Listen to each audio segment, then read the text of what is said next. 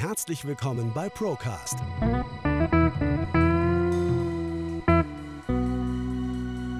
Der Podcast der ProLife GmbH.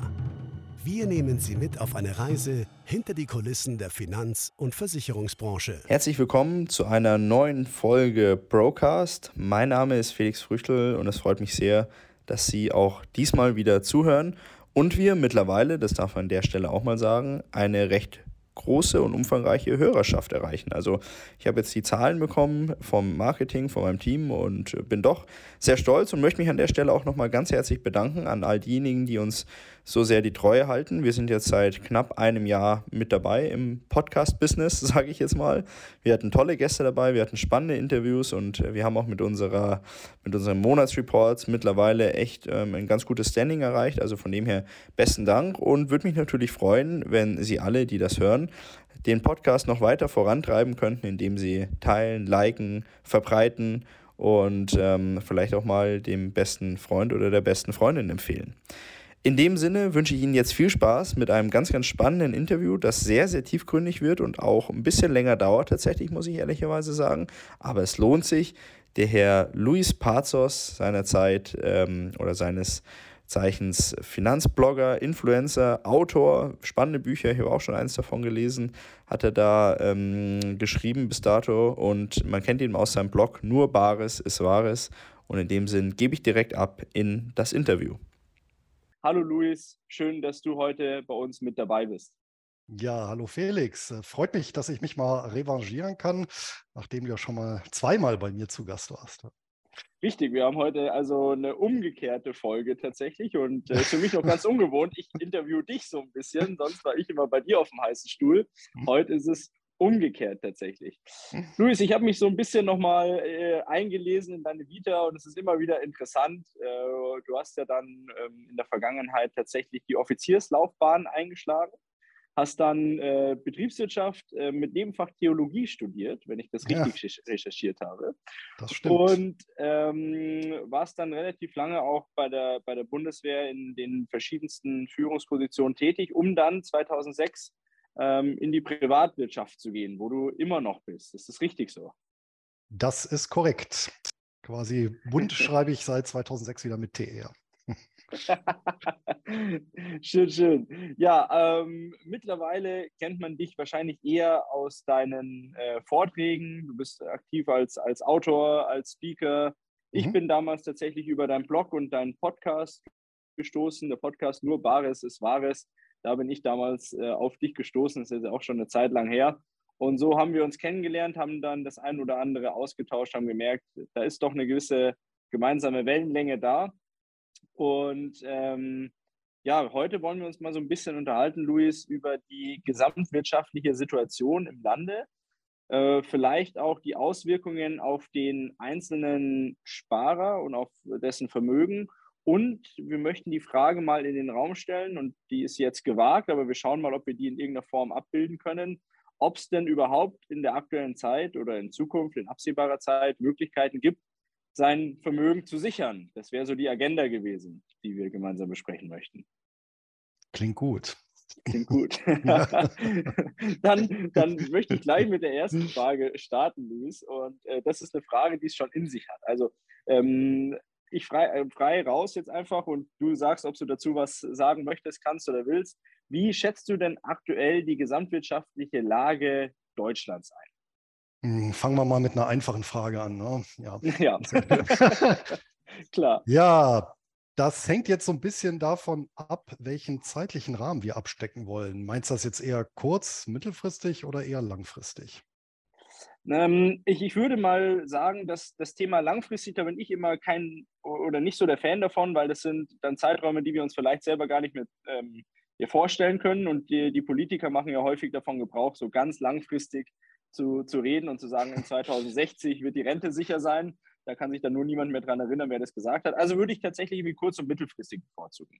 Mhm. Ja, das finde ich interessant, weil ich sehe es eher umgekehrt bei, bei zumindest bei zentralen ökonomischen Parametern, dass es kurzfristig sehr, sehr schwierig ist zu prognostizieren und eher mittelfristig, sagen wir mal mittelfristig, hm, zumindest ja, die, die Dynamik skizziert werden kann, meines Erachtens. Und hier sehe ich tatsächlich für Deutschland drei oder für die deutsche Volkswirtschaft drei zentrale Herausforderungen bis Probleme. Naja, eigentlich sind schon Probleme, ausgewachsene Probleme.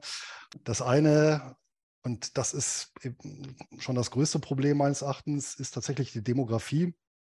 In mhm. verschiedenen Facetten können wir gleich sicherlich nochmal aufdröseln. Das zweite ist tatsächlich das Eurosystem. Und das dritte, das ist, ja, wenn wir es mal zusammenfassen, die Industriepolitik. Und hier muss man sagen, wurde, wurden da schon damit drei Sargnägel äh, schon ziemlich tief reingehauen ja. in den Korpus. Und das wird wirklich meines Erachtens sehr, sehr schwierig, äh, hier sich gegen diese Abwärtsdynamik zu stemmen. Und mhm. ähm, jedes Problem für sich wäre allein schon, schon recht ambitioniert, aber in dieser Zusammenstellung sehe ich jetzt, also das mache ich jetzt weder, also weder jetzt aus einer pessimistischen noch, noch, noch mhm. optimistischen Perspektive, das bringt ja auch nichts, sondern einfach aus einer realistischen Perspektive sehe ich halt, um mal in einem Buchtitel zu sprechen von jemandem, der sicherlich hier äh, völlig unverdächtigt ist, nämlich äh, Gabor Steingart. Ich glaube, 20 Jahre ist der mhm. Titel alt, Deutschland, der Abstieg eines Superstars. Und das trifft es eigentlich sehr gut. Und äh, da erahnt er das so ein bisschen und beschreibt das auch. Und ich denke, genau das hat entlang dieser drei zentralen Felder deutlich dann an Dynamik eben gewonnen. Leider eben in die falsche Richtung. Und äh, wir hatten es ja, äh, wir hatten es ja im Vorgespräch mal in, ähm, drüber gesprochen, ähm, was wir beide aus unseren Osteuropa-Reisen eben so an mhm. Beobachtungen mhm. mitgebracht haben. Und das, das, das fand ich, das, das traf genau eben zu, dass, dass wir im Prinzip das, was wir dort so an Aufwärtsdynamik sieht, spürt auch bei den Leuten, ähm, muss ich sagen, das ist hier eben genau gegenteilig. Und mhm. äh, ich glaube, das ist dann eben auch so ein bisschen der, der, wie soll man sagen, der Kulminationspunkt dieser drei Trends unter anderem, die eben auch dazu führen, äh, kombiniert natürlich mit, mit ja, einer gewissen Wohlstandsverwahrlosung, ähm, mhm. dass da tatsächlich ja, äh, das Ganze mit, mit, mit, einem gewissen Fatalismus auch einfach hingenommen wird. Mhm. Ich habe dieselbe dieselbe ähm, Beobachtung gemacht. Das wollte ich sagen, nicht dieselbe Voraussetzung, dieselbe Beobachtung gemacht. Ähm, und zwar ist das auch schon, ja, äh, nicht erst seit gestern so, sondern ähm, ich habe eine kurze Anekdote vielleicht dazu. Das ist im Jahr 2011 gewesen. Da war ich das erste Mal in Budapest. Äh, wunderschöne Stadt an der Stelle, also kann man tatsächlich ja. nur empfehlen. Ähm, und habe 2011 mich noch nicht wirklich mit jetzt keine weder mit Geopolitik noch mit äh, finanzpolitischen Themen auseinandergesetzt, sondern war da eher urlaubstechnisch halt unterwegs so und war begeistert von der Dynamik der Leute. Und ich konnte es gar da, damals noch gar nicht so richtig fassen, sondern ähm, ich, ich, war, ich, ich wusste nicht so richtig, was ist das, was mich da so begeistert? Ähm, was, warum sind die Leute so drauf, wie sie drauf sind? Und erst im Nachgang und nach diversen Budapest-Reisen, ich war bestimmt schon sieben, acht Mal da, merke ich tatsächlich, dass da eine gewisse Dynamik da ist. Oder auch in Warschau war ich schon, Prag, also viele Städte tatsächlich in Osteuropa, die diese Dynamik tatsächlich mitgeben, äh, einem selber mitgeben. Und wenn ich dann zurückkomme, merke ich, dass hier so ein, so, so ein lethargisches ähm, Verhältnis zum, zu, zur Arbeit, zum Staat, zu, zu, zum Alltag einfach vorhanden ist. Ähm, mhm. Es wird sich viel geärgert, es dauert alles sehr lang. Also dieses Thema Bürokratie, das erstickt uns ja auch gerade. Also ich merke das, ich habe gerade wieder eine Firma gegründet, ist unfassbar. Ich glaube, es ist auch die letzte, die ich hier in, in Deutschland gründen werde, weil das ist unglaublich, es wird immer schlimmer gefühlt. Ähm, auf der anderen Seite, und das ist mir auch immer sehr wichtig, ähm, wir schimpfen viel über Sachen, die nicht wirklich gut laufen. Aber in der Situation, in der wir uns jetzt aktuell befinden, wären wir ja nicht, wenn wir in der Vergangenheit und auch noch heute alles falsch machen würden. Also ganz im Gegenteil, wir müssen ja auch vieles richtig machen, um tatsächlich dann äh, auf diesem Niveau zu sein. Nur habe ich ein bisschen Bedenken, und das ist meine, meine Frage, die da anschließt, ähm, ob wir nicht, und du hast vorhin das schöne Wort Wohlstandsverwahrlosung in den Mund genommen, ob wir nicht an der einen oder anderen Stelle wirklich ähm, ja, uns zu sehr auf unseren Lorbeeren ausruhen und so sagen, so ja, das, das wird schon alles werden, das funktioniert schon, wir können wir können uns so ziemlich alles erlauben, weil in der Vergangenheit auch immer alles dazu geführt hat, dass in irgendeiner Form die Produktivität ja, mindestens gleich geblieben ist, vielleicht noch ein bisschen äh, gestiegen ist, aber wir an Wohlstand nicht wirklich was verloren haben. Mhm. Ja, ob, ob das jetzt so ein zentraler Faktor ist, mag sein. Mhm. Hm, was dazu beitragen könnte, ähm, ich habe jetzt kürzlich ein Buch gelesen, das nennt sich Dop äh, Dopamin Nation oder Dopamination, mhm. je nachdem, mhm. ist von einer US-amerikanischen äh, Psychiaterin und die beschreibt da auch etwas Interessantes, das auch, mh, hm, äh, sie untersucht also unter anderem, wo es herkommt, äh, eine, die Zunahme an psychischen Erkrankungen. Und ein Faktor, den, den beschreibt es dann halt in dem Buch halt auch, ist, dass äh, die Leute einfach äh, mittlerweile in den westlichen Gesellschaften viel, viel mehr Zeit haben, äh, letztendlich äh, sich mit sich selber auseinanderzusetzen oder mhm. auseinandersetzen mhm. zu müssen. Ja, Im Gegensatz zu früheren Zeiten, wo ja nun mal ja, äh, letztendlich der Existenzkampf das Leben dominiert hat. Ja. ja und ähm, das also um die Existenz ringen wir ja heute in der westlichen Welt, trinkt ja keiner mehr. Mhm. Also jetzt klar, außer jetzt bei Krankheit oder so, aber im, im, im Normalfall eben nicht. Ja, und ähm, selbst die Arbeitsintensität ist ja, hat ja so drastisch abgenommen im Vergleich zu früheren Zeiten, ja, wo es eben eine sechseinhalb Tage Woche mit 13, 14 Stunden Arbeit gab, ja, ähm, dass ich heute eben einen, einen viel, viel größeren Freizeitanteil habe. Mhm. Und sie schreibt halt eben im Buch, dass halt, äh, dass das mit eine Ursache dafür sein kann, äh, dass dann eben bei zumindest denjenigen Leuten, die sich auch nicht mit sich selber beschäftigen können, eine gewisse innere Leere äh, entsteht, die dann eben gefüllt werden möchte, ähm, beziehungsweise aus der eben Depressionen folgen, die dann wieder medikamentös behandelt werden und äh, mhm. das Ganze natürlich in so einen gewissen äh, Strudel reinkommt. Ja, von daher könnte es auch durchaus sein, dass die besagte Wohlstandsverwahrlosung auch durchaus äh, damit äh, zu tun hat, weil natürlich was du auch beschrieben hast, diese, diese Dynamik, die man eben in anderen Ländern sieht, das sind ja in der Regel ärmere Länder. Ja, und woher mhm, kommt die Dynamik? Weil du dann natürlich auch den Faktor müssen drin hast. Und je weniger der Existenzdruck schiebt, ja, ähm, der immer zwingender ist als die Moorrübe, die dich nach vorne zieht. Ja, also ja. das schiebende Element ist immer stärker als das ziehende. Und ähm, vor dem Hintergrund, klar, schlafft natürlich in einer sehr saturierten Volkswirtschaft, ja, äh, das, dieses dynamische Element, ja, schon fast naturgemäß ab, weil es eben auch, weil die Notwendigkeit eben auch nicht mehr so sehr besteht. Mhm. Ja, ähm, natürlich kommen dann gewisse Weichenstellungen politischerseits hinzu, äh, die dann ja über das Wohl und Wehe beziehungsweise Auf- oder Abwärtsdynamik entscheiden. Ne? Und ähm, mhm. äh, sicherlich ähm, Fehlannahmen, ganz legendäre wie die von Konrad Adenauer. Ja, Kinder bekommen die Leute immer. Ja. ja gut, das galt natürlich in seiner Welt noch, aber wenige Jahre später war es eben nicht mehr so. Ja, und ja, ja ähm, oder eben äh, da gibt es ja die, die, alte schöne CDU-Werbung, ich glaube von 1996, ja, das, der Euro wird so stabil eben wie die Mark und äh, äh, keiner, kein, äh, keiner oder Deutschland wird nicht für die Schulden anderer Länder haften als großes Versprechen. Ja, ist halt Essig, ja, und ähm, ja.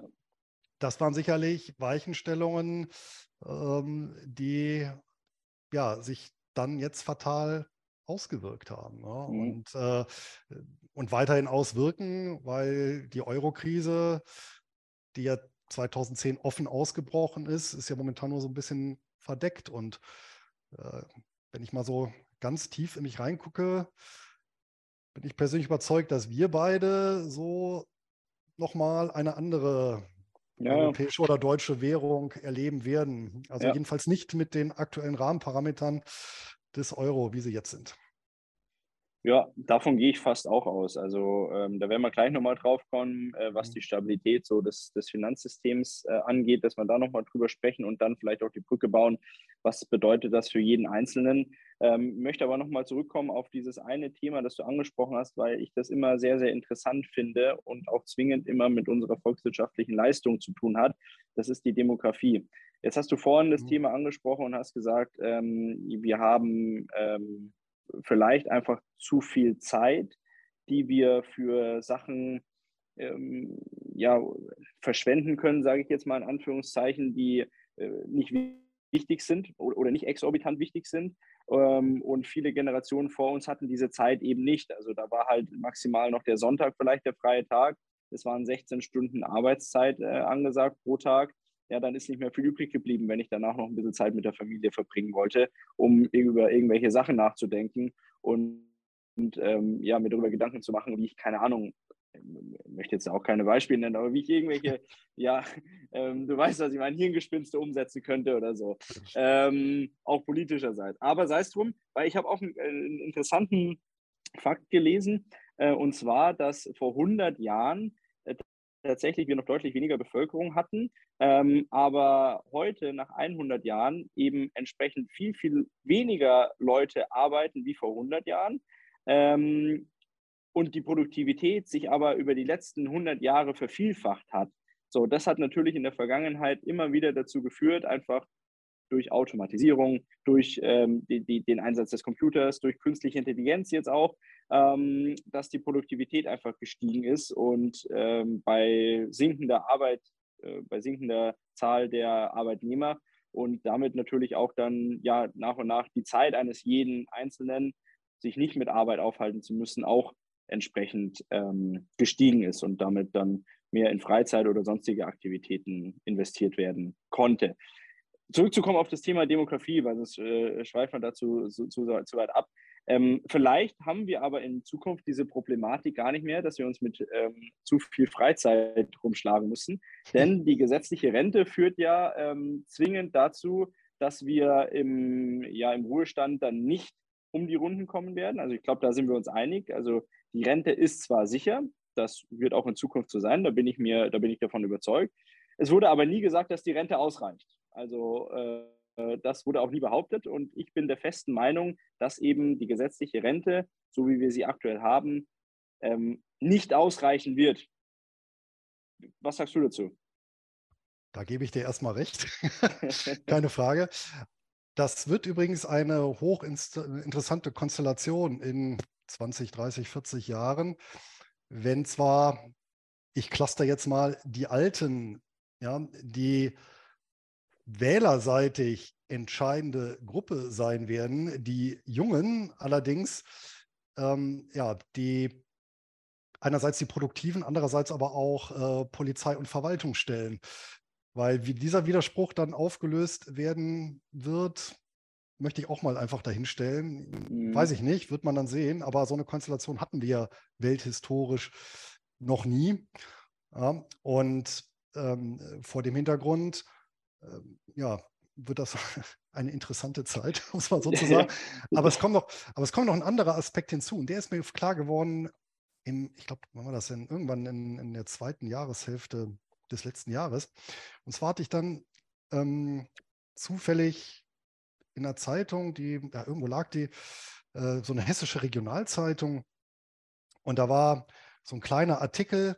Und ähm, weil ich gerade Zeit hatte, ich weiß nicht, war in irgendeinem Lokal, ähm, hatte ich mir die Überschriften angeguckt und ähm, ja, dann mal reingelesen und da hatte, da hatte ich dann, oder da ging es um ein Seniorenwohnheim, was wirklich ins, ich glaube, es war dann Innenministerium oder, oder Gesundheitsministerium des Landes Hessen dann SOS gefunkt hatte, weil die wirklich das Problem hatten, dass ähm, bedingt auch noch durch Krankheitsausfälle einfach zu wenig Pfleger da waren mhm. für den für die Einwohner und es losging damit, dass die äh, Einwohner anfangen zu darben. Das heißt, die sind sprichwörtlich, konnten die nicht mehr gefüttert werden im ausreichenden mhm. Maße. Ähm, sanitätsmäßig konnten die nicht mehr versorgt äh, werden, auch nicht mehr gewaschen werden in dem Maße. Also ähm, im Prinzip ein ganz, ganz furchtbarer Zustand. Was jetzt aber nicht daran lag, dass irgendwie äh, das Heim schlecht geführt wurde oder äh, ja, irgendwie die, die, die, die äh, möglichst wenig Leistung äh, bringen wollte, um, um möglichst viel abzurechnen. Ne? Die waren, also mhm. Also die, die Heimleitung und die Pfleger, die noch da waren, waren alle echt bemüht, aber es ging halt von der Quote nicht. Und das war mhm. eigentlich der mhm. Moment, wo mir aufgefallen ist, natürlich haben wir einen monetären Aspekt dieses demografischen Niedergangs.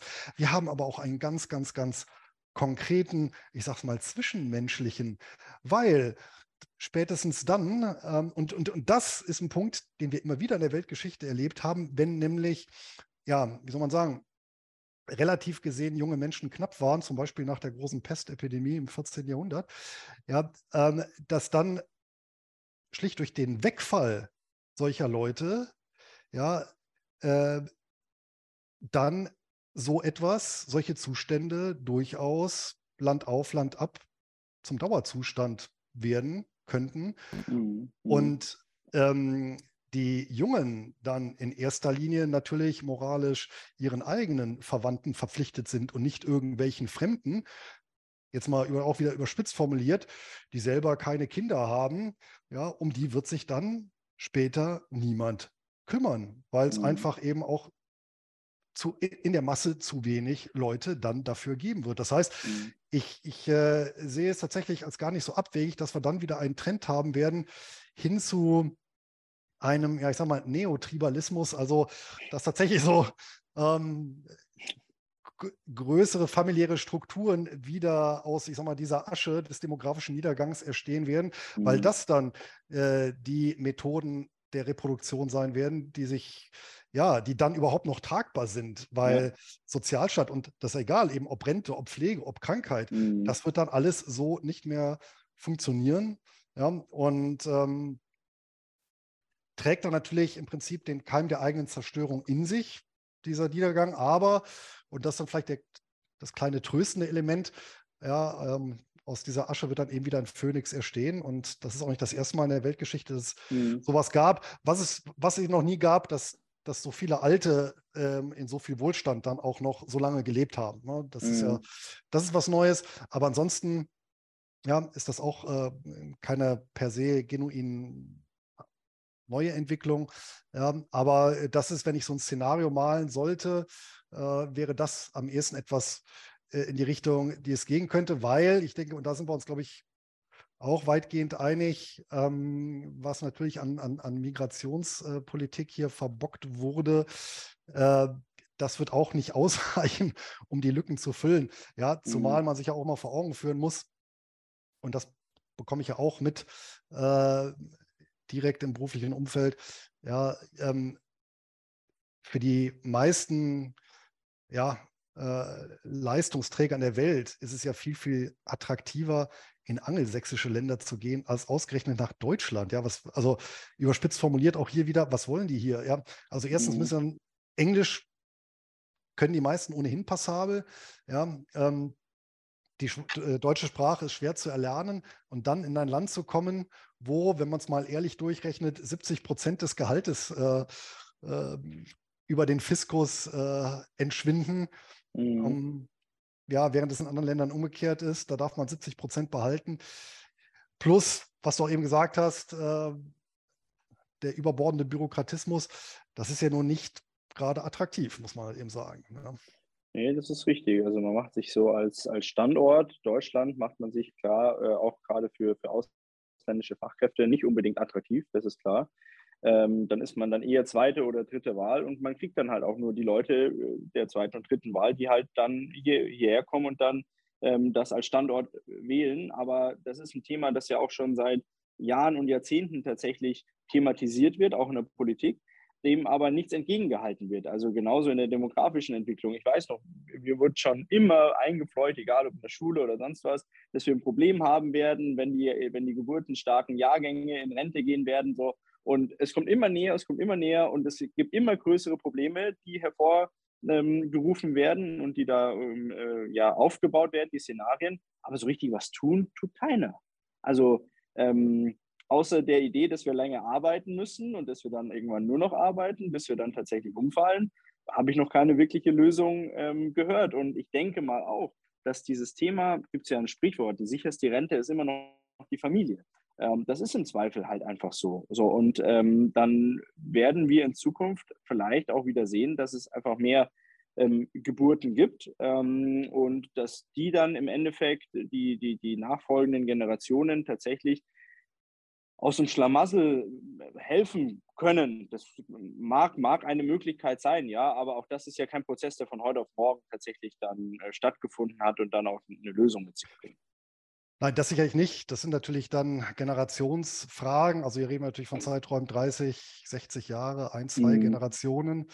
Ähm, aber ähm, umgekehrt, und das ist natürlich das Gute an der Demografie, das sind natürlich die demografischen Parameter, die sind ja sehr, sehr gut prognostizierbar, einfach mhm. schlicht deswegen, weil äh, die Mütter von morgen ja heute schon geboren sind. Das heißt, die, die, Kohorte kann ich ja nicht einfach vergrößern, ja. Die, Nein, die, die, die, jetzt Fünfjährigen oder Zehnjährigen, ja, oder 15-Jährigen. Ja. Und von daher sind das äh, sehr gut äh, prognostizierbare Daten. Und ähm, ja, wir sehen hier natürlich auch ein Dilemma mh, hm, politischer Prozesse, die halt auf Mehrheitsvoten äh, angewiesen sind, das natürlich immer leichter ist, äh, kurzfristige Scheinlösungen ja, ja, zu präsentieren ja, oder eben Probleme zu schieben, als zu lösen, wenn es dann eben eine andere Legislaturperiode fällt. Ne? Das, äh, richtig, richtig. Das ist natürlich auch ein Faktor, also selbst wenn man niemandem irgendwas böse unterstellen äh, möchte, aber natürlich rein aus der, aus der rationalen Annahme heraus.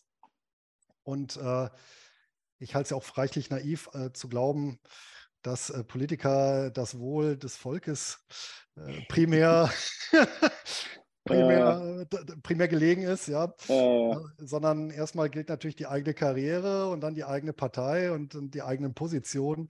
Ja. Und ja, äh, vor dem Hintergrund ja, wird es halt, ja, wie du auch sagst, immer, immer schwieriger. Und deswegen mhm. äh, sehe ich es auch als wirklich sehr, sehr große Herausforderung da, das Ruder so umzureißen, diese Dynamik aufrechtzuerhalten, weil es halt eben schon seit Jahrzehnten in vielen Bereichen eben in die, in die falsche Richtung geht und weil ich auch nirgendwo Ansätze sehe, äh, ja, das auch überhaupt korrigieren zu wollen. Ja. Mhm. Jetzt wollen wir mal auf das Thema ähm, Vermögen so ein bisschen eingehen. Genau, kommen wir ähm, zu was Erfreulichem hier. Ja, genau. Ich weiß jetzt nicht, wie ich die Brücke ordentlich rüberbauen kann, aber ähm, ich mache jetzt einfach einen Hardcut, Vermögen. Ähm, nee, äh, da kann man schon die Brücke bauen. Und zwar, das Thema ist ja, äh, ich habe mal ähm, ein spannendes Interview gehört. Ich weiß jetzt nicht mehr, wer das gesagt hat, aber vielleicht fällt mir das im Laufe des Gesprächs noch ein. Ähm, ich glaube, es war eine Dame, die gesagt hat, Deutschland ist ein ähm, reiches Land mit armen Bürgern, während es auf der anderen Seite zum Beispiel ähm, arme Länder mit reichen Bürgern, und sie hatte damals Italien tatsächlich äh, als Beispiel angeführt, gibt. Ähm, und wir sehen es in unserer täglichen Arbeit. Wir beschäftigen uns auf der einen Seite damit, ähm, ja, wie, wie ist überhaupt die, die Altersvorsorge der Deutschen aufgebaut, mit gesetzlicher äh, Rente, mit privater Altersvorsorge. Und dann sehen wir natürlich auch im Detail, ähm, ja, welche Lücken da auch in dieser privaten Altersvorsorge vorhanden ist, äh, sind und ähm, wohin da die Gelder fließen und dass ja der Sparer jetzt nicht unbedingt immer der, derjenige ist, der da den größten Reibach macht.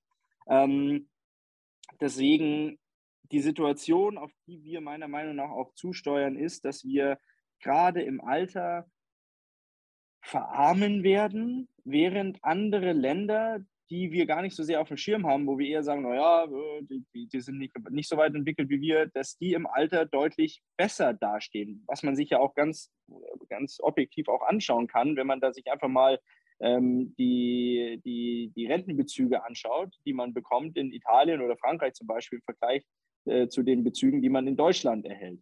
Ähm, ja. Also da sehe ich ein fundamentales Problem und da sehe ich auch erstens zu wenig Handlung von der Politik und zweitens aber auch, und da muss sich jeder Einzelne selbst auch in die Nase fassen, zu wenig Handlung des Einzelnen, da wirklich da irgendwas dagegen zu machen oder wirklich da die Hände in die Beine, äh, die, die Beine in die Hände zu nehmen und ähm, wirklich zu sagen, okay, ich kümmere mich um mein Vermögen im Alter selbst. Also das ist so mein persönlicher Eindruck, was das angeht. Mhm. Mhm. Ja, zwei Sachen dazu. Zum einen, also ja, natürlich, stimmt, statistisch sind die Deutschen in Anführungsstrichen relativ arm. Ich glaube, äh, in der OECD oder von den OECD-Staaten waren wir, glaube ich, zweit- oder drittärmster mhm. Stelle, ja? ja? Also was das Durchschnittsvermögen oder Medianvermögen, da weiß ich jetzt gar nicht, was sie herangezogen hatten, ähm, nimmt, was tatsächlich auch, auch daran liegt, und das weiß ich ja selber durch meinen äh, spanischen äh, Familienzweig, äh, dass einfach viel, viel weniger Immobilienvermögen besteht. Mhm. Und das ist natürlich in den südlichen Ländern so, vermutlich auch so ein Stück weit einfach aus der Erfahrung heraus. Ja, ähm, Immobilien, das kann mir keiner entwerten oder so leicht wegnehmen. Äh, und daher hat, also da hat Immobilienbesitz natürlich auch einen sehr, sehr hohen Stellenwert. Ne? und das treibt natürlich dann auch das Individualvermögen. Ob diese Länder in Zukunft besser stehen werden, da habe ich allerdings meine Zweifel, weil man darf ja auch nicht vergessen, das Spiegelbild der hohen Rentenbezüge in Italien, um jetzt, äh, schön, dass du das Land auch genommen hast, äh, sind natürlich die Tage zwei Salden äh, im Eurosystem. Und äh, wenn die irgendwann implodieren, ähm, dann ähm, ist es damit auch Essig. Und wir dürfen nicht vergessen, äh, ja, Italien äh, ist wieder zurückkatapultiert worden, übrigens durch eben auch das Eurosystem. Ja, ähm, was die industrielle Produktion angeht, auf das Niveau der, ich glaube, Anfang der, der, der 90er Jahre. Ja, also mhm. äh, ein Quantensprung zurück. Ja, das, also, das sind ja wirklich enorme Ausmaße. In Spanien sieht es ja auch nicht viel besser aus. Ähm, das ist ja, eine, also es war ja nicht eine Großkatastrophe. Äh, was dort ausgelöst wurde durch die fallenden Zinsen dann im Eurosystem, die dann zu dieser gigantischen Immobilien- und Baublase geführt haben. Ich glaube, auf dem Höhepunkt ähm, 2007 äh, war ja die spanische Bauwirtschaft äh, größer als die deutsche und englische zusammen. Also äh, ja, ich, jeder dritte Arbeitsplatz hing in irgendeiner Art und Weise am Bau. Und ich weiß selber noch, ich war 2004, das war noch, noch vor dem Höhepunkt in Madrid, wo wirklich gefühlt jedes dritte Ladengeschäft irgendetwas mit Immobilien zu tun hatte. Also wirklich Kreditvermittlung, äh, Bauträger, ähm, äh, ähm, Zeitarbeitsfirma, die für die Bauwirtschaft gesucht hat, etc. pp. Also mhm. das, das kann man sich wirklich heute gar nicht mehr vorstellen. Ja, und dementsprechend ist natürlich die volkswirtschaftliche Verzerrung, die das Land erfahren hat, so gigantisch und der, der, der Rückfall war ja so entsprechend groß und auch das hat man in der Familie, ja. wo dann auch über 30-jährige Kinder Job verloren, ja, und dann wieder bei den Eltern eingezogen sind. Also auch das hatten wir ja in der Familie. Ja, und da hat dann natürlich die kleine Finca dann wieder so ein bisschen die Familie gerettet, ne, weil dann hatte man da wieder sein Auskommen, hatte da seine ja, häusliche Basis, aber ist natürlich auch keine schöne Perspektive, weiß ich nicht, für einen 34-jährigen Mann zu Hause ja, wieder einzuziehen. Ne? Mhm. Ähm, also das heißt, du hast da schon deine verlorene Generation und so ähnlich wird es in Griechenland und Italien dann auch aussehen. Und ähm, von daher, und demografisch sieht es halt bei denen dann auch nicht viel besser aus. Von daher muss man halt mal schauen. Aber, und jetzt ist der andere Punkt, und ähm, wir haben natürlich jetzt im ersten Teil des Interviews viel über Parameter geredet, die wir hier gar nicht in der Hand haben. Und hier muss ich ja sagen, bin ich auch ein großer Freund der stoischen Philosophie. Das heißt, wir können natürlich solche Entwicklungen äh, uns anschauen, wir können sie analysieren, wir können unsere Schlüsse daraus ziehen. Wir müssen uns aber gewahr werden, es gibt Parameter, die können wir nicht ändern. Mhm. Ja, und es gibt Parameter, die können wir ändern. Und äh, ob Deutschland jetzt dem Euro beitritt oder wieder verlässt, kann ich nicht ändern. Ja, die Industriepolitik kann ich nicht ändern. Zumindest nicht ad hoc. Und Demografie in Deutschland kann ich alleine auch nicht ändern. Das ist schwierig, ja. Ja, ja aber. Mal einen Bericht von Genghis Khan gehört. Der, hat, ja. der, war, der war sehr aktiv. Ja, ich glaube, könnte, könnte meine Frau auch ein Veto ja.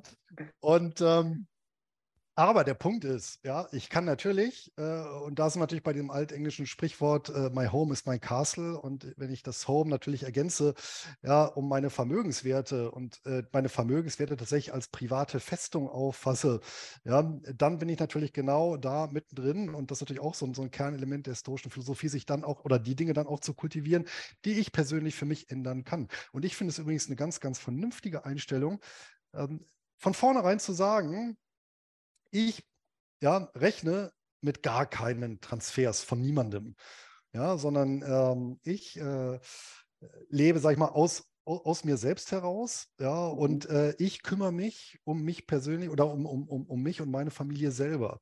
Ja, mhm. und positioniere mich so und mein ganzes Streben trachtet danach, mir den Grad an Autarkie zu verschaffen, den ich benötige, um von niemandem anderen, jetzt zumindest unmittelbar, was jetzt Geldtransfers angeht, klar, eine arbeitsteiligen Gesellschaft bin ich natürlich auch auf hm, Leistung ja, von anderen Leuten angewiesen, aber, das, das ja. aber ich glaube, du weißt, auf welchen Punkt ich hin will. Ja. ja, dass ich eben in dem Sinne autark bin, folgt oder ökonomisch autark in einer modernen westlichen äh, Volkswirtschaft, ja, ähm, dass ich eben für mich alleine bestehen kann. Ja, und das wiederum mhm. finde ich ähm, auch ein viel, wie soll ich sagen, also auch, auch, auch von der Idee, von der Konzeption her ein viel interessanteres Ziel, ja, als zu sagen, hm, ähm, ich muss mich um meine Altersvorsorge kümmern. Das Wort löst ja eigentlich schon äh, ja. Schrecken aus, ja. Und, ich glaube auch, ja, ja. Genau, ne? Und sowas. Und, und ähm, ja, also das, das, ja, Altersvorsorge hört sich ja eher als Bedrohung an, aber meine, meine private Vermögensfestung, ja, das hört sich für mich recht, ja. attraktiv an. Und äh, äh, das ist irgendwie ein, ein, ein, Ziel, auf das es sich hinzuarbeiten und gerade für junge Leute lohnt. Und äh, jung ist eben das Stichwort und äh, ich bin ja dankbar dafür, irgendwie früh genug äh, als, als junger Mensch darauf aufmerksam geworden zu sein, weil ähm, da, das ja genau dieser eine Punkt, äh, der Faktor Zeit, das einzige ist, was ja nicht korrigieren kannst. Ja. ja. Und äh, daher, je früher du anfängst, da deine private Festung zu bauen, umso erfolgsversprechender ist das Vorhaben natürlich, weil, ja, wenn du natürlich mit 62 auf die Idee kommst, dann könnte es schwierig werden. Ich meine, ist natürlich auch nicht unmöglich. Nein, nein, da muss man natürlich, äh, müssen wir aber natürlich andere Hebel ansetzen. Richtig, ja. ähm, und äh, genau, also da muss natürlich schon wahrscheinlich ins Unternehmerische gehen. Äh, und dann wird es rein mit der Vermögensverwaltung äh, nicht mehr so klappen. Ja. ja. Du, du hast vollkommen recht. Äh, wobei ich auch letztes Mal ähm, ganz spannend hatte ich eine Diskussion mit jemandem, der war ja, ich weiß nicht genau, wie alt er war, aber zwischen 65 und 70. Und der hat zu mir gesagt, ja, Herr Früchtel, jetzt beginnt doch erst die Altersvorsorge 2.0 bei mir. Ich werde ja noch 20 Jahre alt. Also wirklich cooler Kerl, super cool eingestellt und eigentlich hat er ja recht. Ähm, die Altersvorsorge 2.0 beginnt bei ihm. Es ist ja nicht so, dass die Leute jetzt, keine Ahnung, klassischerweise wie früher kriegen die mit 65 ihre Lebensversicherung ausgezahlt, so dann haben die noch zehn Jahre, so that's it und dann verbrauchen die das. Die Leute werden ja statistisch gesehen, keine Ahnung, Frauen älter wie Männer, aber 85 Jahre und wir beide werden dann, ähm, wenn äh, so Gottes will, irgendwie Richtung 90 Jahre alt werden. Ähm, dann habe ich ja noch einen gewissen Zeithorizont, den ich tatsächlich in irgendeiner Form ähm, überbrücken muss und da mein Vermögen sichern muss. Aber wir einigen uns jetzt auf dieses Wort, äh, was hast du gesagt, finanzielle Festung oder Vermögensfestung? Was, wie hast du es tituliert? Jetzt fragst du, wie habe ich es denn genannt? Ähm, irgendwie so. Ja, priva priva private Vermögensfestung, glaube ich. Private Vermögensfestung, darauf einigen wir uns jetzt. Wir sagen nicht mehr Altersvorsorge. genau. Ähm, ich persönlich denke, ich bin gespannt, was du dazu sagst, ich persönlich denke, dass wir in Deutschland ähm, bei der finanziellen Bildung ein bisschen hinterherhinken, ähm, was einen großen Großteil der Bevölkerung angeht. Gleichzeitig habe ich aber das Gefühl, dass viele junge Leute tatsächlich sich mit dem Thema aktiv auseinandersetzen, ähm, um ihre private Vermögensfestung tatsächlich dann aufzubauen nach und nach. Und ähm, mein Gefühl sagt mir, dass die Generation, die jetzt irgendwie zwischen 16 und 30 ist, dass die Generation ähm, mehr mit finanzieller Bildung und Information in, äh, in, in Berührung kommt, wie die Generation zwischen 30 und 50 in Berührung gekommen ist. Natürlich auch wegen den sozialen Medien. Und da hast ja zum Beispiel auch du oder Kollegen von dir, die in der, ähm, der Finanzblogger-Szene unterwegs sind, ähm, einen, einen, ganz großen Anteil daran, dass ich da wirklich sehr, sehr, einen sehr, sehr positiven Trend sehe, dass junge Leute sich immer mehr damit auseinandersetzen, wie kann ich wirklich mit dem Vermögen, das ich habe, wenn es egal wie groß es ist, umgehen. Oder wie siehst du das? Also, was richtig ist, ist, dass das Ausmaß verfügbarer Informationen natürlich um einen gigantischen Faktor zugenommen hat. Mhm. Ich einfach mal vergleiche, wenn ich vor 25 Jahren ein Buch zu einem Finanzthema haben wollte, ähm, da musste ich erstmal wissen, dass es das Finanzthema überhaupt gibt. Weil, ja, war ja nicht frei verfügbar unbedingt. Das ist also, äh, weiß ich nicht, Thema nicht, Optionen, ja, beispielsweise, mhm. ja, um ja, mal einen einzunehmen. Das heißt, man muss erstmal wissen, dass es sowas gibt. Das, das schließt man ja auch nicht automatisch im, im, im Netz drauf oder so, ja. So, nee.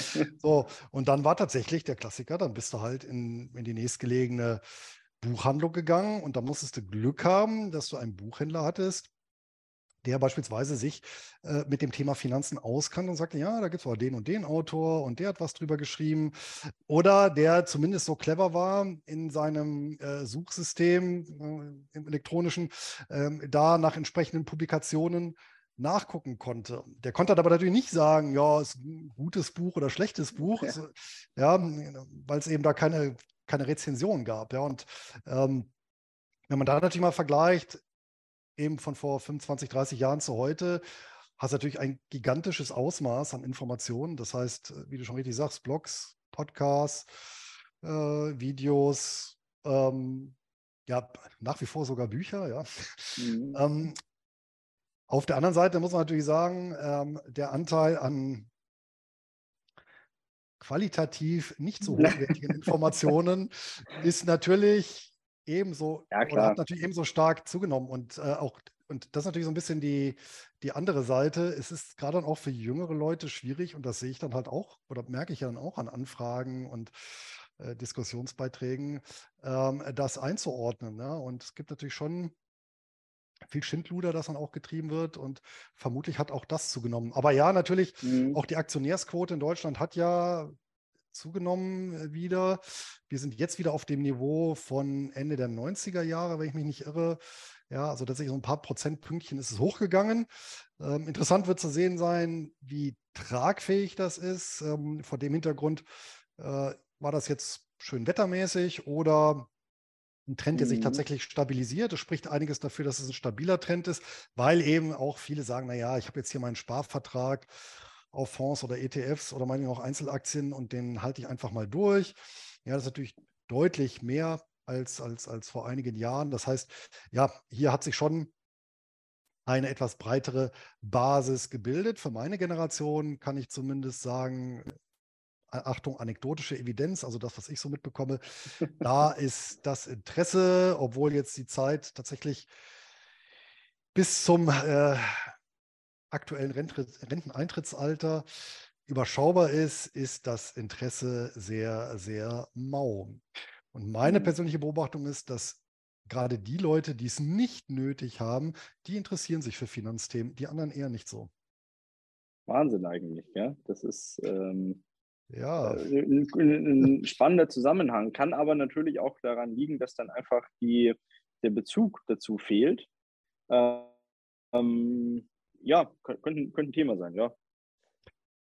Ja, da sind wir bei, bei diesem Bildungsthema. Also natürlich war in meiner Generation waren Finanzthemen nie präsent, so außerordentlich. Mhm. Ja, Ausnahme waren tatsächlich Ende der 90er, also das war ja auch also die, die, die, der neue Markt und die Dotcom-Blase, das, also das hat ja wirklich, ja, das war, war der Prototyp einer Manie. Ja? Also man konnte sich den ja auch im Alltag gar nicht entziehen. Das war schon Wahnsinn, wenn man das nochmal so Revue passieren lässt. Aber das war wirklich ein, kann man sagen, so ein, so ein, so ein abgekapselter Zeitraum. Ja? Und davor und danach still ruht der See. Da hat sich niemand dafür interessiert. Also mhm. äh, im übertragenen Sinn. Und ähm, ja, das war halt nie ein Thema in meiner Generation und das ist es daher vermutlich bis in die heutige Zeit für viele in meiner mhm. Generation daher nicht. Und da kommen wir natürlich zum anderen Punkt, Thema Finanzbildung. Und da muss ich sagen, das sehe ich natürlich aber auch als sehr, sehr, sehr zweischneidiges Schwert. Ähm, und je länger ich drüber nachdenke, desto mehr würde ich mich tatsächlich gegen ein Schulfach sperren. Okay. Mit dem Namen äh, Finanzen und äh, oder finanzielle Bildung oder wie man das nennen mag.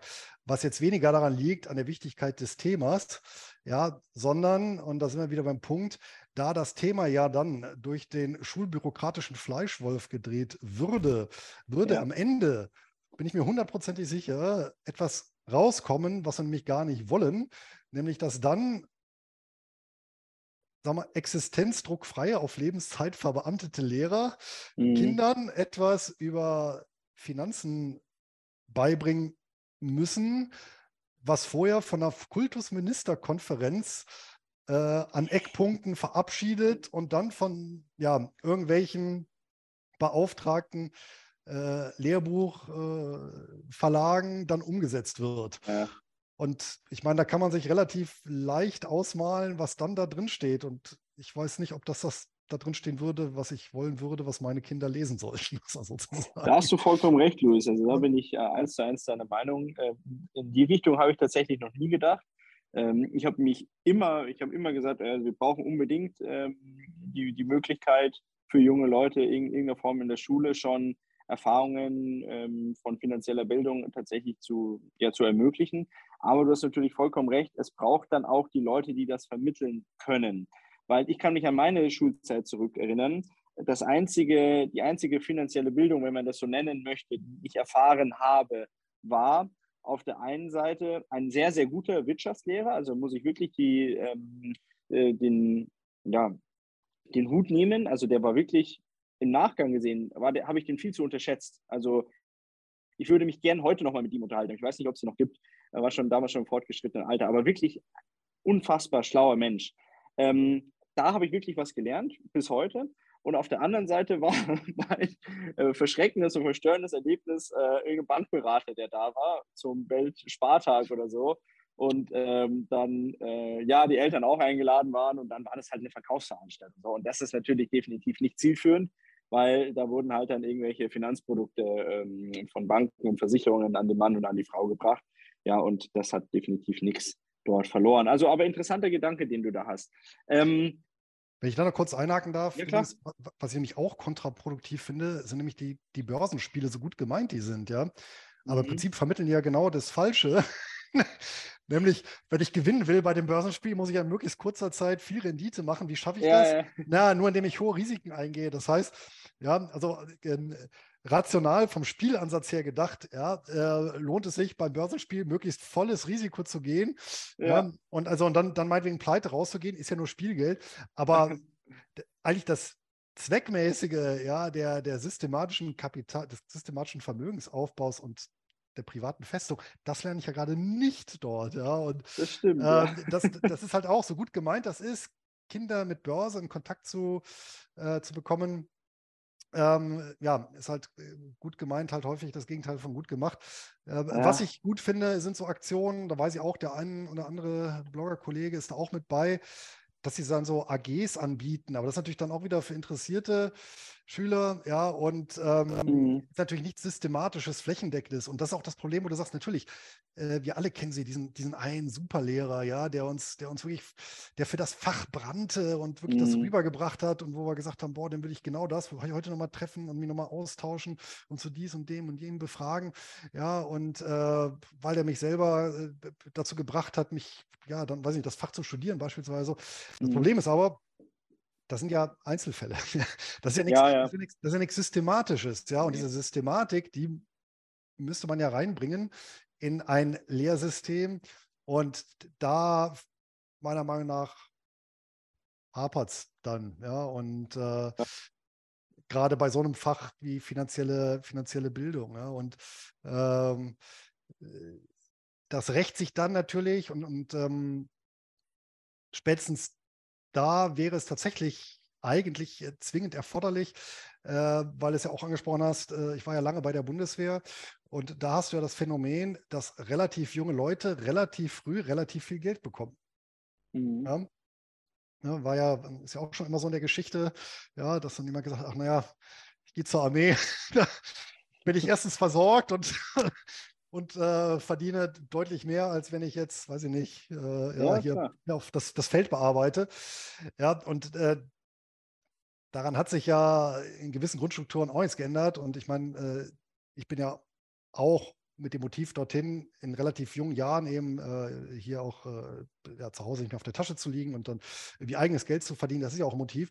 Ja, und spätestens da ganz am Anfang wäre es natürlich zwingend erforderlich, dass dann diese neuen Generation von Zeitsoldaten, äh, weil die dann ja auch das Geld haben, äh, zwingend eigentlich eine finanzielle Bildung bräuchten, weil was da für katastrophale Fehler gemacht wurden, was wirklich an Geld verbrannt wurde, was ich da selber ja auch erlebt habe mhm. bei vielen Kameraden, das ist schon ja, sehr traurig, weil ich da natürlich sonst ansonsten die Möglichkeit gehabt hätte, äh, mir angesichts relativ niedriger Kosten hier wirklich genau die perfekt einen Grundstein zu legen für meine private Festung. Und zwar in ganz jungen Jahren und ohne mhm. wirklich, dass das sehr, sehr anstrengend ist, weil ich gar nicht so viel am Anfang ja verzichten muss, weil ich ja ohnehin von einem sehr niedrigen Niveau komme. Ja, aber wenn ich mhm. natürlich dann alles in Autos und Unterhaltungselektronik stecke und äh, was, ja, und das dann irgendwie einmal im Jahr, einmal, einmal drehe, ja.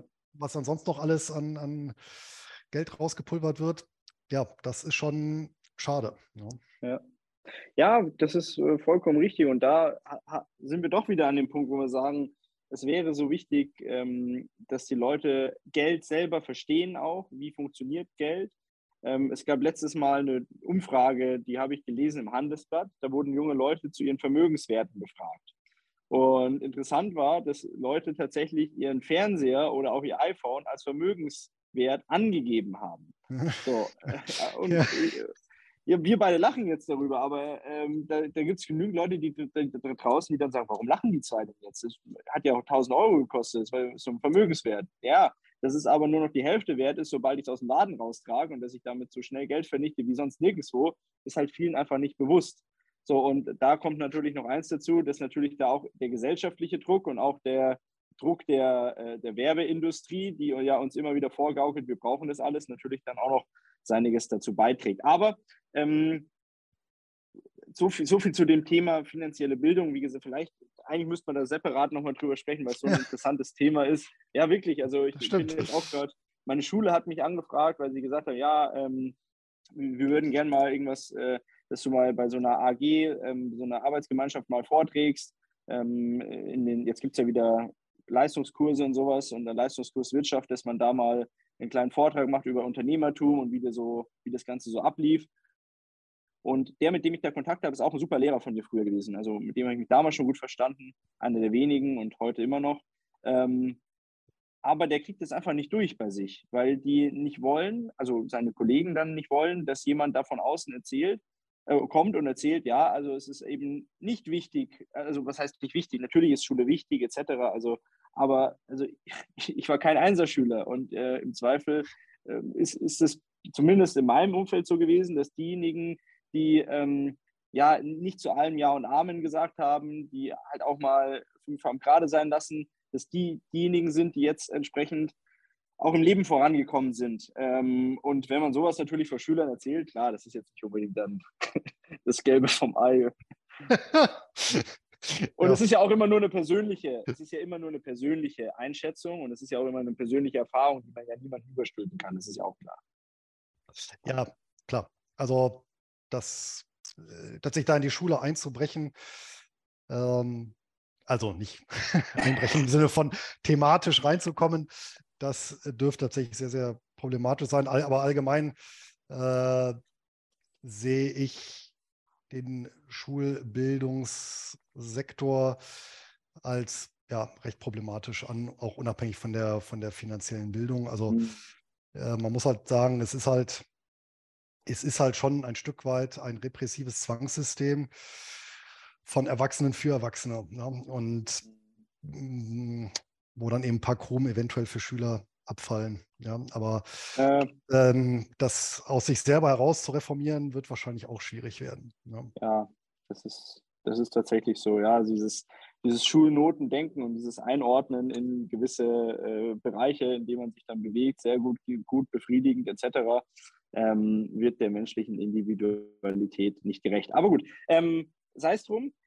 Was denkst du, äh, wenn wir Richtung Ende des, des, ähm, des, des Gesprächs kommen, Luis? Ähm, hm. Was denkst du, gibt es denn überhaupt in der aktuellen Zeit noch Möglichkeiten, wo Leute die, die, ja, die, die Möglichkeit haben, ihre private Festung aufzubauen? Oder ähm, meinst du, das ist in den aktuellen volatilen Zeiten und auch, ja, auch unsicheren Zeiten fast gar nicht mehr möglich, sodass ich das Geld tatsächlich lieber aus dem Fenster werfe und mir äh, den einen nach dem anderen Flachbildschirm kaufe, bevor ich da irgendwie versuche, mir meine, ähm, meine persönliche Festung aufzubauen? Ja, Gegenfrage, gab es jemals schon mal sichere Zeiten? Das ist, also irgendwas, irgendwas ist ja auch immer. Ne? Aber, ja, klar. Aber ich finde ja, dass Beruhigende ist ja, wenn man sich ja mal so das 20. Jahrhundert vor Augen führt und dort einfach mal schaut, hm, was wäre gewesen, wenn man sich Anfang des Jahrhunderts eine kleine private Festung in Form eines Weltportfolios, hier verstanden als ein Portfolio aus Vermögenswerten, die wirklich über die gesamte Welt verteilt sind. Klammer auf, was ja heutzutage viel, viel einfacher ist als eben vor 120 Jahren. wenn man einfach mal guckt, durch was für wilde Zeiten dieses Portfolio gehen musste und nicht nur überlebt, sondern auch äh, prosperiert hat. Ja, natürlich nicht äh, jedes Jahr und zu jeder Zeit, ja, mhm. aber einfach mittel- bis langfristig im Schnitt, dann finde ich das doch eine sehr, sehr beruhigende Perspektive. Und ähm, der stärkste Feind der privaten Festung, das ist ja gar nicht der äußere, sondern wie immer bei guten Festungen, das ist die hm. Sabotage von innen heraus. Ja? Und das ist eben das äh, Problem.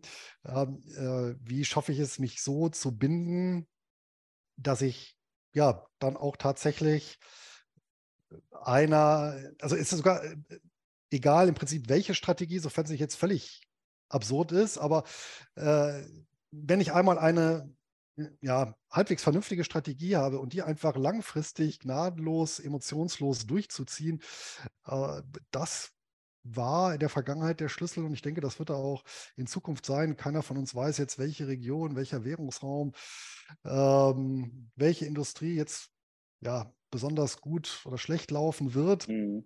Ja, und äh, äh, vor dem Hintergrund sich dann eben sagen, naja, ich packe mir eben von allem so ein bisschen was ins Portfolio. Ich äh, lege da eine Quote fest, ja, ähm, aus äh, Edelmetallen, aus Unternehmensbeteiligung, meinetwegen auch aus äh, Kryptowährungen, aus, ja, selbst Anleihen kann man ja durchaus mit dazu nehmen. Ja, ähm, plus irgendwelche äh, außerbörslichen Ergänzungen, ja, ähm, das kann ja auch sein, meine private Festung kann ja auch mein eigenes Unternehmen sein. Ja, wenn ich sage, mit ja, Börse habe ich gar nichts am Hut, weil das ist natürlich so der nächste Punkt. Äh, das muss natürlich auch zu mir passen. Ja, wenn ich halt mit Börse nichts anzufangen weiß, dann bringt es halt nichts, mich damit zu quälen.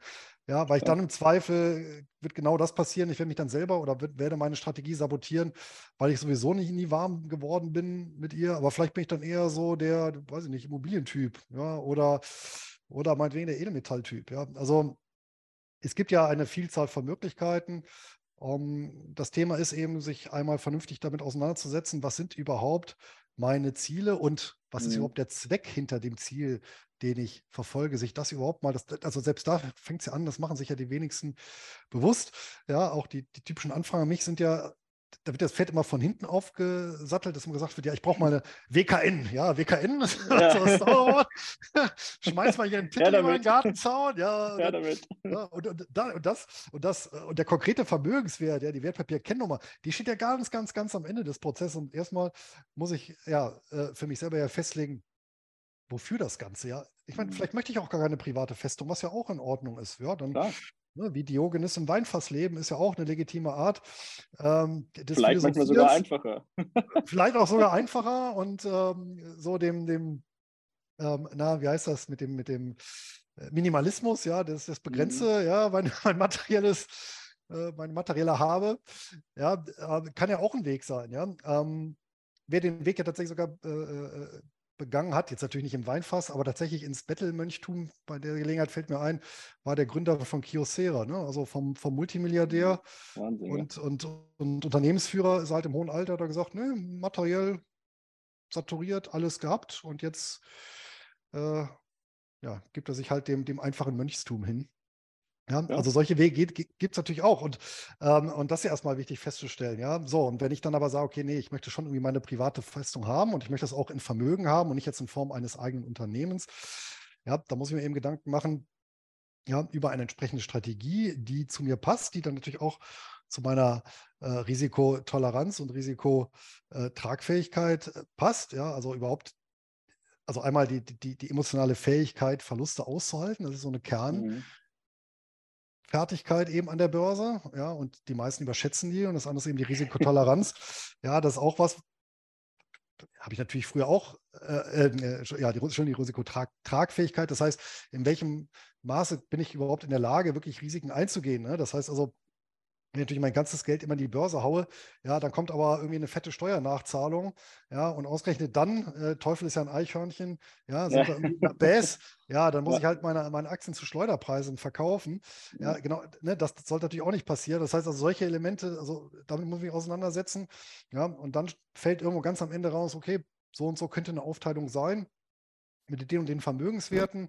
Ja, und dann kann ich mir über die Wertpapierkennnummern Gedanken machen, über solche Sachen wie Broker und äh, Inlandsbroker, Auslandsbroker, mhm. äh, solche Geschichten und dann, wie lege ich es konkret ähm, an. Dann, ja. Und dann ähm, habe ich sicherlich jetzt zumindest die Grundlagen geschaffen. Und dann wird eben äh, die erste, äh, ja, der, der erste scharfe Einbruch, ja, ähm, wird dann ja, äh, kundtun, ja, ob, ob, ob, ich, ob ich dem standhalte. Ne? Also ich glaube, der, der, ja, klar, klar, klar. Der General Patton war es ja, der gesagt hat, kein Plan überlebt den, überlebt den ersten Feindkontakt. Äh, ja. ne?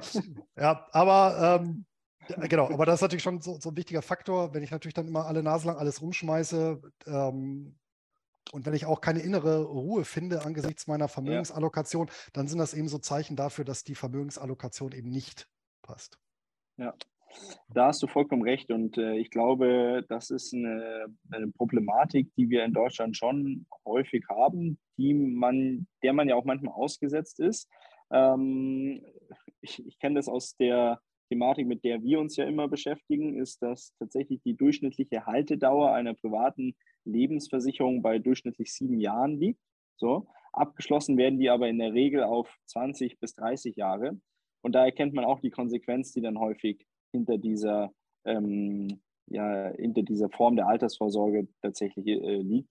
Weil man hat das ja mal abgeschlossen mit dem Ziel, tatsächlich dann ja damit vielleicht in Zukunft Vermögen äh, aufzubauen. Ob jetzt die Lebensversicherung dafür geeignet ist oder nicht, sei mal dahingestellt. Aber ähm, man erkennt schon die Konsequenz dahinter. Also die Leute, wenn die im Durchschnitt nach sieben Jahren sich von dem Produkt verabschieden, um dann wieder irgendwas anderem herzu, hinterher zu rennen oder dann äh, irgendeinen Trend nachzueifern, den man selber nicht versteht oder den man selber auch nur von irgendwem ja, äh, gehört hat, der sich damit auch nur irgendwie ähm, mehr oder weniger gut auskennt, dann kommt man halt einfach auf keinen grünen Zweig. Und ich persönlich sage, obwohl das ja unser Geschäft ist, Leute aus solchen Geldversprechen rauszuholen, ähm, dann bleibe ich lieber konsequenterweise in dieser Lebensversicherung drin und ziehe das einfach bis zum Ende durch aber mach nicht alle sieben Jahre einen Wechsel von Lebensversicherung in Bausparvertrag, in Aktie, in Edelmetall und danach in Immobilie, weil in jedem Schritt werde ich in irgendeiner Form geschröpft oder Kapital verlieren oder sonst irgendwas. Und ich bin dann in jedem Schritt auch das jeweilige, dem jeweiligen Risiko ausgesetzt. Ähm, das heißt, eine gewisse Konstanz ist meiner Meinung nach sehr, sehr wichtig und natürlich auch eine gewisse äh, Diversifizität, dass es einfach äh, so ist, dass ich nicht alles auf ein Pferd setze. Das ist, glaube ich, auch eine ganz wichtige Sache, die wir ja wahrscheinlich auch noch an der einen oder anderen Stelle lernen müssen, äh, weil was wir immer sehen, da gibt es Haushalte, die haben echt sieben, acht, neun Lebensversicherungen. Ähm, das ist alles andere als breit gestreut. Sind, sind die denn alle wenigstens bei unterschiedlichen Gesellschaften? Oder? Ich meine, das ist ganz, das ist ganz interessant, weil man merkt dann meistens so, ähm, welche Gesellschaft da beim Kunden aktuell in der Beratung war. Dann gibt es so die gelben ah. Versicherungen, die wurden dann einmal zu einem gewissen Zeitpunkt alle umgeswitcht auf die blauen, dann irgendwann auf die grünen und dann auf die orangenen. So Verstehe. und so lässt sich dann immer nachvollziehen, bei welchem Berater man gerade war. Und ähm, im Endeffekt kochen die ja auch alle nur mit Wasser, erzählen halt aber, ja, das eigene Produkt wäre natürlich besser und man sollte die anderen Produkte abstoßen oder sonst irgendwie. Ähm, ich bin da überhaupt gar kein Fan davon weil ich bei jedem Mal, jedem Mal, wenn ich da irgendeine private Altersvorsorge neu abschließe, natürlich auch gewisse Kosten einfach ähm, produziere oder, oder mit mir trage, die ich dann aber nur dann kompensiere in gewisser Form, wenn ich tatsächlich bis zum Ende durchhalten würde. Mhm. Ähm, geschweige denn, dass ich manche Kosten gar nicht kompensieren kann, egal wie lange ich das Produkt halte. Soll ja vorkommen, ja. Soll was, auch noch, ja. was auch noch interessant ist, weil ich es vorhin erwähnt habe, ja, Stichwort Dopamination, dass tatsächlich auch die Vermögensdisposition oder der Handel mit Vermögenswerten natürlich auch ähm, immer die Tendenz hat, reinzufallen ja, oder dass wir die Tendenz haben, äh, übermäßig viel zu handeln, eben aus diesem Impuls heraus, ja, ähm, letztendlich geistig belohnt werden zu wollen. Und äh, mhm. äh, da haben wir, da, da gibt es auch sehr interessante Untersuchungen ja, ähm, im Vergleich zum Glücksspiel.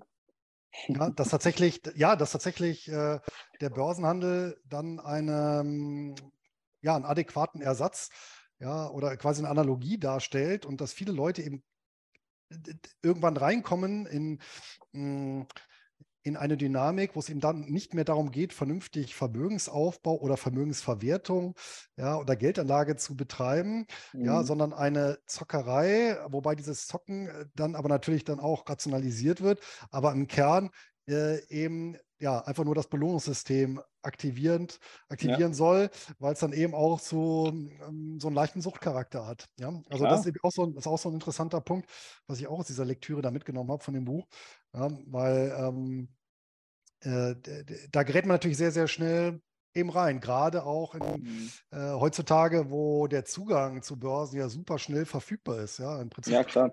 bei zwei Klicks ähm, auf, dem, auf dem Smartphone entfernt. Ja. Ja, ja, auch gerade dieses Daytrading. Also wenn ich da Leute sehe, die dann so mit ihrem, mit ihrem Handy oder mit ihren zwei Handys dann tagtäglich hoch und runter wischen und schauen irgendwelche Kurse in Sekunden. Ja, ja, genau. Ja, das sind ja, das, genau, das sind ja auch so, das ist überhaupt auch sehr spannend, interessant, was du sagst, weil ich hatte neulich, hatte ich eine Bahnfahrt, ja, dann, äh, die, die Leute kriegen es ja gar nicht mehr mit, ja, also ähm, wenn du mal dann so auch dann so guckst, ist, also 90 Prozent hocken ja dann eh vom Handy. Ja. Und, und mein Nachbar, der hatte tatsächlich seine Trading-App offen und hat wirklich, also äh, über eine Viertelstunde lang, den Kurs von einer Aktie auf seinem Handy verfolgt. Ja, wo man Wahnsinn, auch schon sagen muss, ja, Wahnsinn, ne? wo man sagt, also erstens, was bringt das jetzt? ja. Ja, ja. Und zwei, und ja, ähm, also jetzt natürlich von der Vermögensanlage, Klammer auf, bringt natürlich nichts, Klammer zu. Ja, aber da merkt man, wo du dann genauso drin bist, in, in, in, in, ja, in so einer, analog zu so einer Social Media Sucht, dann eben auch zu so einer Finanz-App Sucht, wo du dann ja, eben nicht den Kurs hängst und wahrscheinlich jedes Mal, wenn der Kurs dann so ein bisschen hochspringt, ja, dich dann, dich dann wohlfühlst, ja, oder wenn er ein bisschen, bisschen runtergeht, dich dann schlecht fühlst, ja. Und dann, ja, dann, dann, immer dich an der Hoffnung dann, dass er wieder ein bisschen hochgeht. Ne? Also was dann schon dann auch äh, durchaus ins Krankhafte abgleiten kann, ne? wenn man da nicht Frage. aufpasst. Ja. Keine Frage, keine Frage. Deswegen ist, glaube ich, äh, das hast du vorhin auch gesagt, der, der Weg ist das Ziel tatsächlich und die ähm, äh, erstmal die Einsicht zu haben, sich ein Ziel zu definieren, wie soll das Ganze ausschauen und dann den Weg dahingehend aufzubauen. Ähm, das ist, glaube ich, wirklich der Königsweg und dann brauche ich auch nicht ähm, eine Viertelstunde lang da sitzen und die, den Aktienkurs einer Aktie oder den Aktienverlauf mir anschauen, weil äh, im besten Fall habe ich die Aktie 10, 20 oder 30 Jahre und mich interessieren die Viertelstunde, äh, die interessiert mich überhaupt gar nicht. Das ja. ist ja. Oder es ist halt Wirecard und dann ist aber eh auch vorbei. Ne? Ja, aber dann ist rum, ja. Ich wollte sagen, dann ist auch egal. Also, dann, dann bestelle ich mir in der Viertelstunde lieber äh, schöne eine Flasche Bier beim Bordpersonal. da habe ich mehr davon dann. Da habe ich mehr davon. Okay. Du, Luis, ähm, beschäftigst dich in deinen, ähm, in deinem Podcast und in deinen Blogartikeln unter anderem sehr intensiv mit Hochdividendentiteln. Ähm, vielleicht, weil jetzt die Zeit auch schon fortgeschritten ist, aber vielleicht gibst du uns einen ganz kurzen Einblick, weil ich kannte das davor nicht und kann mir vor, zuhören, das äh, vorstellen, dass viele Zuhörerinnen und Zuhörer das ähm, mhm. auch das erste Mal hören. Was sind solche Hochdividendentitel? Wie beschreiben die sich? Ja, also äh, vielleicht einen Schritt zurück. Was ist denn überhaupt der Ansatz dahinter? Weil dieses Hochdividendenwerte, das war einfach ein Begriff, den ich genommen habe, weil es keinen, keinen adäquaten Begriff gab äh, im deutschen Sprachraum. Ähm, also ein Punkt ist ja, irgendwann kommen ja Anleger idealerweise an den Punkt, wo es dann nicht mehr um Vermögensaufbau primär geht, sondern um Vermögensverwertung.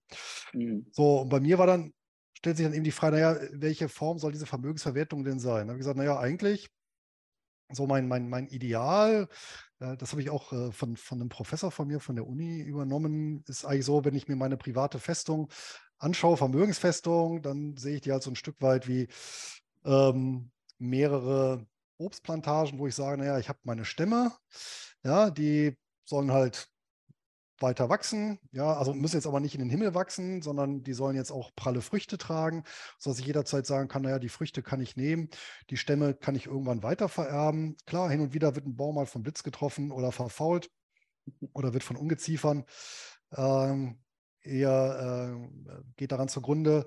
Ja, aber auf der anderen Seite, hier und da keimt vielleicht dann doch mal ein neuer Baum und wächst.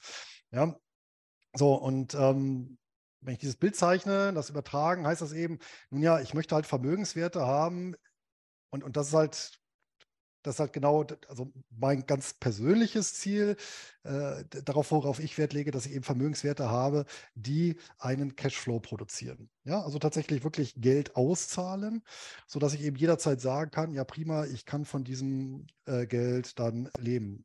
Eben um auf keinen anderen Zahlungsstrom, sei es eine gesetzliche Rentenversicherung oder ein Arbeitgeber oder was auch immer, ja, oder eine sonstige Sozialkasse angewiesen zu sein. Mhm. So, und ähm, um das ähm, herzustellen, bietet sich natürlich im Bereich börsennotierter Anlagen äh, entsprechende Titel an, die eben eine signifikante Ausschüttung aufweisen. Wobei ich natürlich auch sage, es geht jetzt nicht nur allein um die Höhe der Ausschüttung, weil das muss natürlich in den Gesamtkontext gesetzt werden. Das heißt also, das Geschäftsmodell und andere Parameter sollten natürlich auch stimmen. Ich habe mhm. ja nichts mhm. von einer einmalig hohen Ausschüttung. Ja, ich erwähne das nur deswegen, weil das immer als erste Widerrede kommt.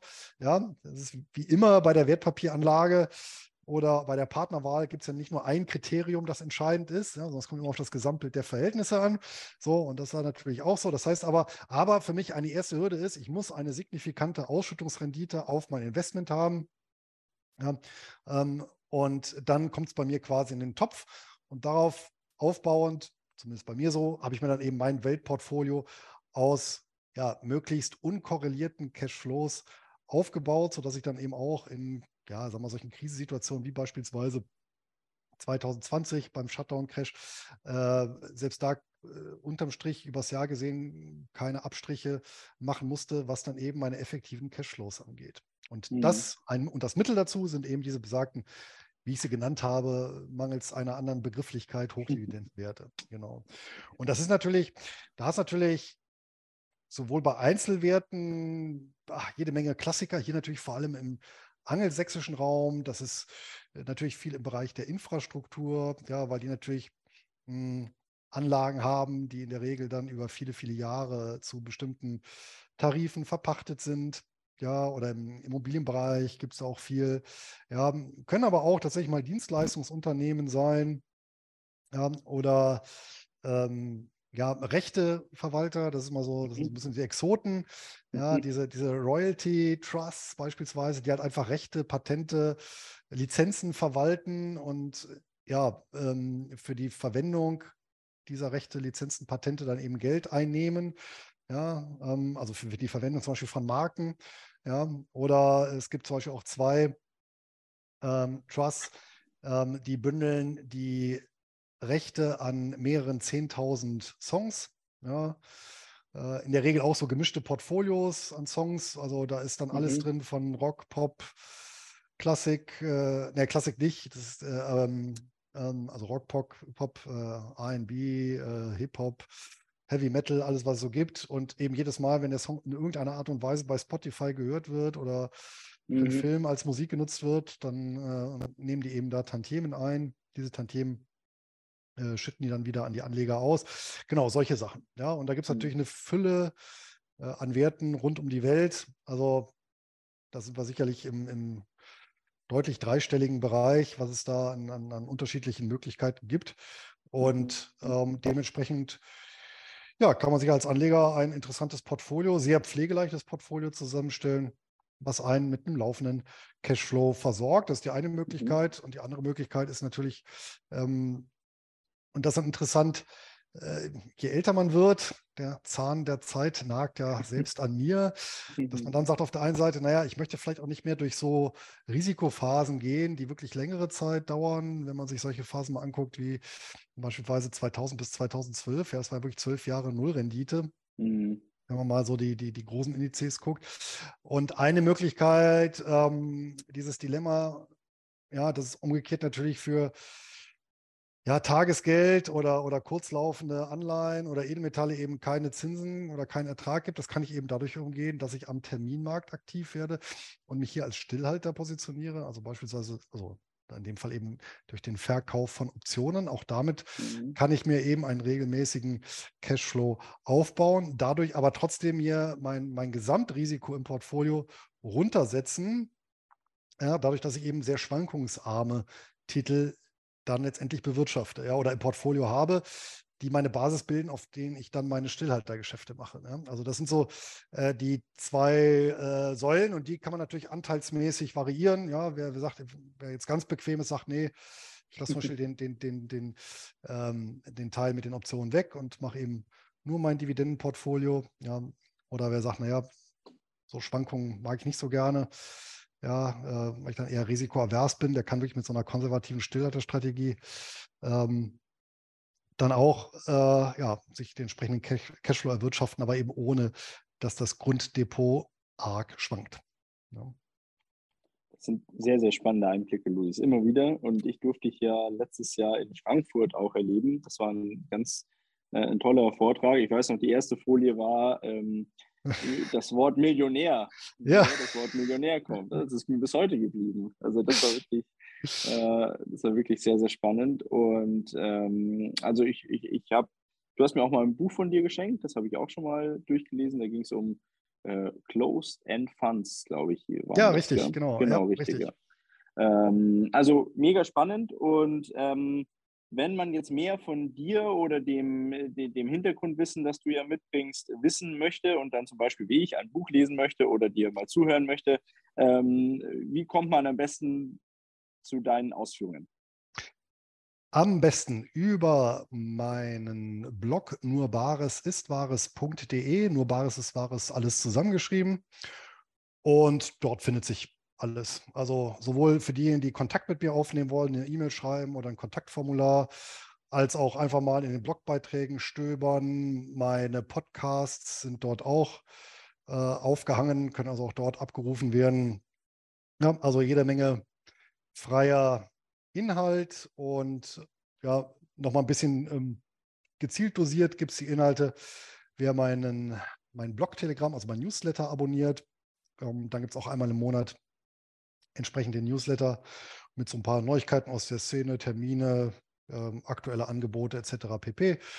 Genau, und das ist erstmal die Möglichkeit, sich da kostenneutral zu informieren. Wobei, also kostenneutral, was Geld angeht, Zeit, der zeitliche Invest, der ist natürlich nötig, aber trägt ja auch der Bildung dann wieder ein bisschen Eben, es heißt ja auch, nichts ist umsonst. und wenn es äh, finanziell nichts kostet, dann muss ich da tatsächlich Zeit investieren. Aber es ist sehr gut angelegte Zeit und auch sehr gut investierte Zeit. Und äh, wir und, äh, verlinken das natürlich einmal unter dem Video oder unter dem Podcast, je nachdem, wo man uns gerade sieht oder hört. Ähm, ähm, hinterlegen wir nochmal deinen Podcast und deine Seite, nur Bares ist Wahres. Und da kann man dann unter anderem auch die beiden Interviews von uns beiden hören, die ja dort auch hinterlegt sind zum Beispiel. Auf jeden Fall.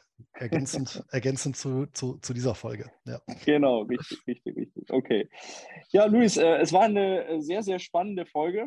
Ähm, wir haben über viele Ta äh, Sachen gesprochen, über die wir im Vorfeld uns noch gar nicht äh, oder uns noch gar nicht bewusst waren, dass wir über diese Sachen sprechen werden. Aber es war eine runde Geschichte. Wir sind von dem Thema der des demografischen Wandels über das Thema der Schulbildung hin zu Hochdividendenwerten gekommen. Also ein breiter Schnitt einmal durch die Gesellschaft und auch durch ähm, ja, finanzpolitische Querelen, die uns ja immer mal wieder so ähm, im Leben begegnen. Das letzte Wort gehört dir, Luis. Haben wir vielleicht irgendwas ähm, thematisiert, wo du sagen möchtest, da sind noch ein paar Worte notwendig oder ein anderes Thema, wo wir vielleicht nicht ganz so sehr drauf eingegangen sind? Oder du möchtest einfach nur Danke sagen für das Interview, dann ist es dir jetzt, auch, jetzt natürlich auch die richtige Zeit. Also wie gesagt, Luis, das letzte Wort ist dir. Ja, vielen Dank. Ich denke, wir haben äh, genug Aufhänger hier geboten im Interview, um sich da entlang zu hangeln. Ansonsten kann ich wirklich nur empfehlen, ja, Angebote, wer sich für Finanzthemen interessiert, Angebote zu sondieren und äh, bitte, bitte ja, äh, den Scharlatan auf den, äh, ja, nicht auf den Leim zu gehen, so muss es heißen. Und was sich äh, zu gut anhört, um wahr zu sein, ist es in der Regel auch. Aber auch dazu habe ich einen interessanten Beitrag, meine sechs Punkte Scam-Shit-Skala. Kann man sich äh, auch mal reintun. Hat auch dem einen oder anderen Leser, also da habe ich bisher am meisten Dankesmails für bekommen, weil es tatsächlich den einen oder anderen Leser und Hörer davon abgehalten hat, tatsächlich in Scam-Buden zu investieren und somit viel Geld gerettet hat. Das freut mich natürlich persönlich am allermeisten. Ansonsten, Felix, ja, war es mir hier eine Freude, mit dir zusammen einen bunten Blumenstrauß zu pflücken auf einer Frühlingswiese. Und äh, wir sehen uns bestimmt im laufenden Jahr ja auch nochmal. Danach kann gar nichts mehr kommen, Luis. Einwandfrei. Ich danke dir herzlich, dass du dir die Zeit genommen hast. Schön, dass du da warst und ähm, bestimmt nochmal auf ein zweites Gespräch. Mach's gut. Sehr gerne. Mach's besser. Bis dahin. Alles okay, Gute. Ciao, ciao. Tschüss, tschüss. Ich hoffe, dass ich nicht zu viel versprochen habe mit diesem Interview und Sie zuhören konnten in einem Maße, das tatsächlich diesem Podcast und diesem Austausch dann auch gerecht wird. Und ebenso hoffe ich, dass Sie sich einiges mitnehmen konnten aus der Unterredung und aus den verschiedensten Themenfeldern, die wir hier ähm, ja, thematisiert haben. In dem Sinne bedanke ich mich dafür, dass Sie wieder mit dabei waren, dass Sie unseren Podcast so voranbringen. Dazu sage ich Ihnen auch nochmal herzlichen Dank und würde mich natürlich freuen, wenn wir uns demnächst bald wieder hören. Bis dahin würde ich Sie bitten, den Podcast überall dort, wo er gut an den Mann oder an die Frau gebracht wird, dass Sie ihn dort publizieren können. Dafür bedanke ich mich jetzt schon recht herzlich, wünsche Ihnen eine schöne Restwoche und bis bald bei Procast, Ihr Felix Früchtel.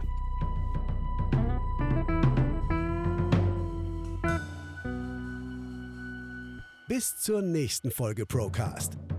Der Podcast der ProLife GmbH aus Ingolstadt.